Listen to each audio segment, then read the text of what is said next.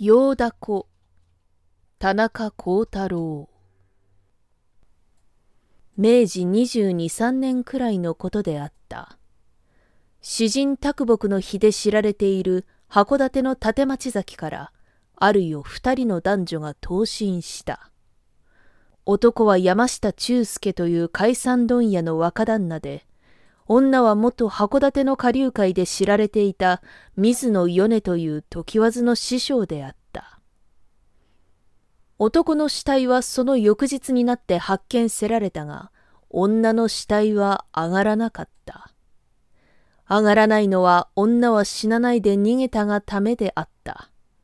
そして何食わぬ顔をしていた米は、五稜郭に近い棒という網元の妾になった。その時網元の主人は繊細をなくしている上に子供もないので子供が生まれたなら本妻に直すつもりをしていた。そのうちに三年ばかり経って米が妊娠した。網元の主人は非常に喜んで出産の日を待っていたが、米の妊娠は本当の妊娠でなくて、病名もわからない奇病であった。そして、米の腹は日に日に大きくなっていった。主人は入費を惜しまないで町の名医という名医にかけたが、いずれも手のつけようがないと言ってさじを投げた。それがために米は死んでしまった。主人は泣く泣く米の死体を火葬場に送った。その火葬場へは米の弟の新吉というのも来ていたが、それは本当の弟でなしに、米がまだ芸者をしていた時からの丈夫で、土地の人からだるまの信仰とあだなせられている遊び人であった。やがて積み重ねた薪の上へ米の死骸が置かれた。それと見て人々は念仏を唱えた。同時に恩坊が薪に火をつけた。火は薪から薪に移っていった。気の弱い女たちは遠くの方へ行って、そこには男ばかりいた。恩坊は後から後からと薪を加えたが、米の死体はなかなか焼けなかった。そして、火力が強くなればなるだけ、死体から水を吹き出して、手足の方は焼けても胴体は依然としてそのままであった。普通五六十本の薪があれば完全に焼けることになっているが、もう予定の薪は焚いてしまっても焼けないので、恩坊は我慢しきれなくなって、そばにあった漁師用の手鍵を取って死体の腹へ打ち込んだ。と、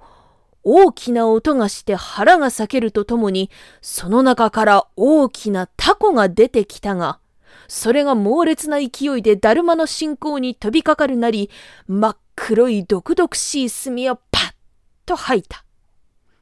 墨は信仰の顔から胸のあたりを真っ黒にした。信仰は悶絶した。それと見て人々は陰謀に加勢してタコを撲殺し、改めて薪を加えてタコも一緒に焼いたが、今度はすぐ焼けてしまった。数日してのことであった。網元の主人が火鉢のそばでうつらうつらしていると、米の姿が見えてきて、何か言ってしきりに謝った。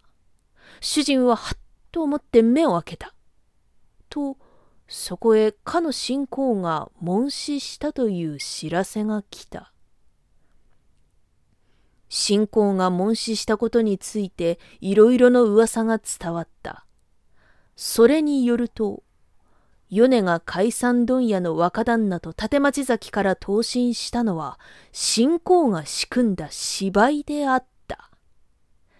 米は茨城県の水戸の生まれで、水泳の心得があるところから、投身すると見せかけて、そのまま沖の方へ泳いでいった。そこには信仰の小舟が待っていた。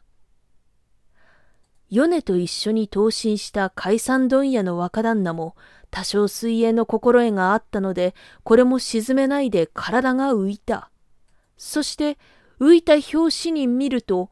米が小舟をめがけて泳いでいるので、火のように怒って追っかけていった。